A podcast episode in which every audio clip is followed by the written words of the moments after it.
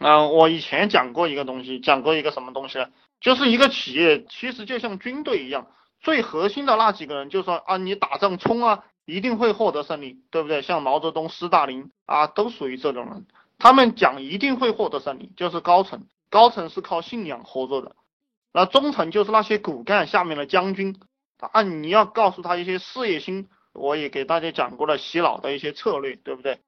这个人的。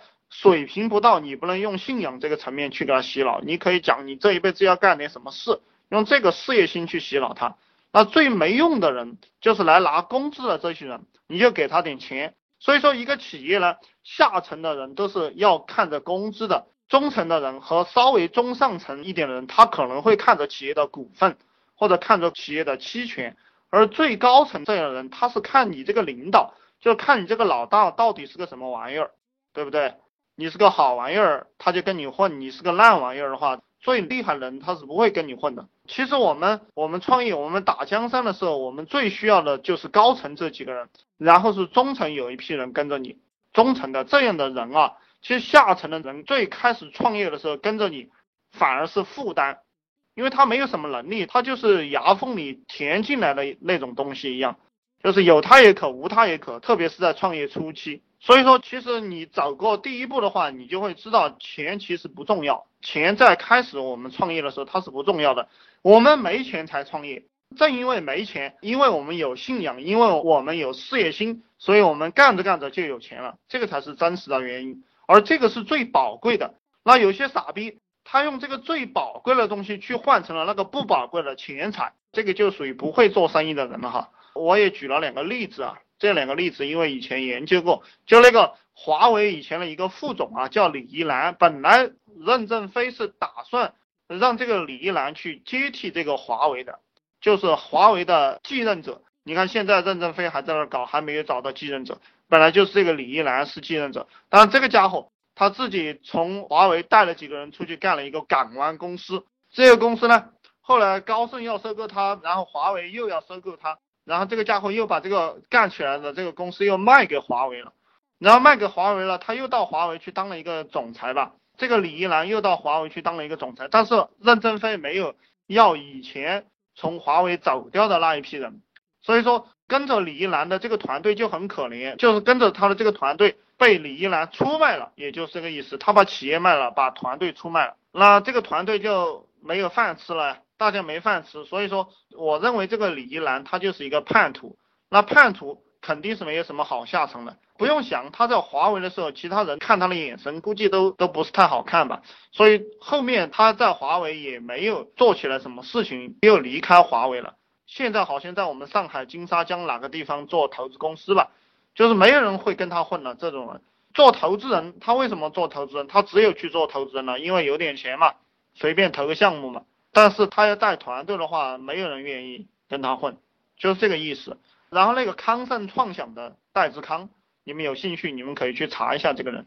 这个人他做那个 DZ 论坛啊，其实大家看了很多这种论坛，都是这个戴志康他以前做的。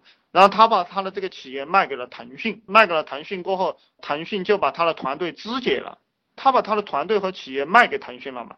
那腾讯就把他这个团队里面的人抽去做微信啊，做其他东西去了。然后他的团队散了过后，那他在这个公司，据说还有六千万还五千万的股票吧，都没有拿。然后他也走了，因为众叛亲离嘛，他也没有意思了。然后他自己成了一个孤家寡人。虽然说他自己卖企业、卖团队卖了几个钱，结局也是只好做一个天使投资人了。投资人其实蛮悲剧的，就是没有人跟他玩了，他只好去用钱。他只剩下钱了，也就是说，这种人就是个傻逼。所以说，你卖团队、卖企业，你这个家伙就算有钱，也是众叛亲离。你这一辈子也别有梦想了，就只剩下一点不值钱的钱了。事实就是说，只有英雄，只有厉害的人，真正聪明的人，你就坚持带着你的兄弟们去奋斗，永远不要背叛自己的企业，永远也不要出卖你的团队。你要有这个信念。因为真正能人他是看信仰坚不坚定的，就是真正的人才，他跟着你混，他是看你这个人有没有信仰，看你坚不坚定。你坚定了，就算你这个人没有什么本事，也有人跟你混。你这个样子能凝聚到一帮真正的牛逼的人，就牛逼的团队。当然人不是太好找啊，可能你这一辈子能碰到一两个。如果你能碰到一两个、两三个，其实天下都被你打下来了。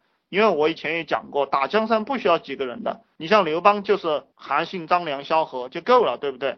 这个刘备就是关张赵，对不对？这个朱元璋就是刘伯温，对不对？我们伟大的领袖毛主席也就需要十大元帅，那这个江山也就能打下来了。你只要信仰坚定，然后你凝聚到两三个厉害的人，我想你这一辈子混个亿万富翁没有问题。所以永远不要出卖你的企业。永远不要出卖你的团队，你要告诉大家，你永远不会这样干，而且你真的不会这样干，千万不要骗别人。这个傻逼玩意儿他是怎么回事呢？他只顾他自己，想捞一票就把企业卖了，把团队卖了的人，他是只顾他自己。那这样的人肯定是没有人才愿意跟你混的，跟你混的人都是一些投机取巧的人。一个企业或者说一个领袖，一个老大，你的资本。你最牛逼的资本就是你的团队。那一个人呢？因为我们精力有限，然后我们的时间有限，你也搞不出来几个团队。你一辈子能带出来一个牛逼的团队就不得了了，对不对？嗯，这个也是我的经验。打造好两三个团队，这个太困难了，因为时间问题。你两三年时间砸下去了过后，能出来五六个人就算你厉害。如果你能出五六个人就算你厉害，真正愿意跟你混的。那一旦你出卖团队、出卖企业，所有人都看在眼里，记在心里。其实大家都很记恨你的，我也非常记恨这种人，对不对？如果我跟一个人混，他把这个企业卖了，对不对？把团队卖了，我不要恨死他了，我希望他早点死。如果你卖了，你有一点钱，然后你又比较有名气的话，这个江湖上的人都会知道你这个人，那傻瓜都不会跟你玩了，你这个人就没什么用了。所以说，商业上有句名言是怎么讲的？就是名誉、信用比性命还重要。其实前面我给大家讲过几个例子，这个蒙牛乳业牛根生我可能没给大家讲过。蒙牛乳业牛根生是因为在伊利的时候大家内斗，就是这个国有企业嘛内斗，牛根生失败了，然后他离开了这个伊利。但是由于这个人以前啊，企业给他发了奖金，就是几百万几百万的发给他，然后他一分钱不要，都把这个奖金分给跟着他的那些兄弟们了。你看牛根生不看重钱。他把他的钱、他的奖金都分给跟着他的兄弟们，所以说他离开伊利的时候，就有一帮高层和中层就对牛根生说：“啊，我们就跟着你了，你离开了伊利，我们也跟着你离开。”然后牛根生说：“我没钱啊，你跟着我们干啥？”然后那些人就把房子卖了，对不对？然后把自己的存款取出来，投了牛根生很多钱，然后牛根生就建立了蒙牛。正因为牛根生他注重这个团队。所以说这些团队才跟着他，这个其实很简单啊，就像我们在这个社会上做人做事也是一样，你爱你的团队，那你的团队就爱你，对不对？嗯，后来这个毒奶粉事件过后，蒙牛不是又卖给中粮集团了嘛？然后牛根生那个时候又搞了一个现代牧业，实际上现代牧业以前就搞了，可能你们现在在超市里都能买到现代牧业的奶哈。为什么又搞起来了？还是因为团队没有倒，牛逼的人都跟着牛根生的，所以说。只要有牛逼的团队、牛逼的人跟着你这个当老大的，那你什么都干了起来。但如果你要是个卖企业的人，你要是个卖团队的人，然后把钱落袋为安，你这一辈子也别想起来，你就是个小人物，对不对？没有谁愿意跟你混。那史玉柱我就不跟大家讲了啊，因为以前讲过，大家可以去听我以前的录音。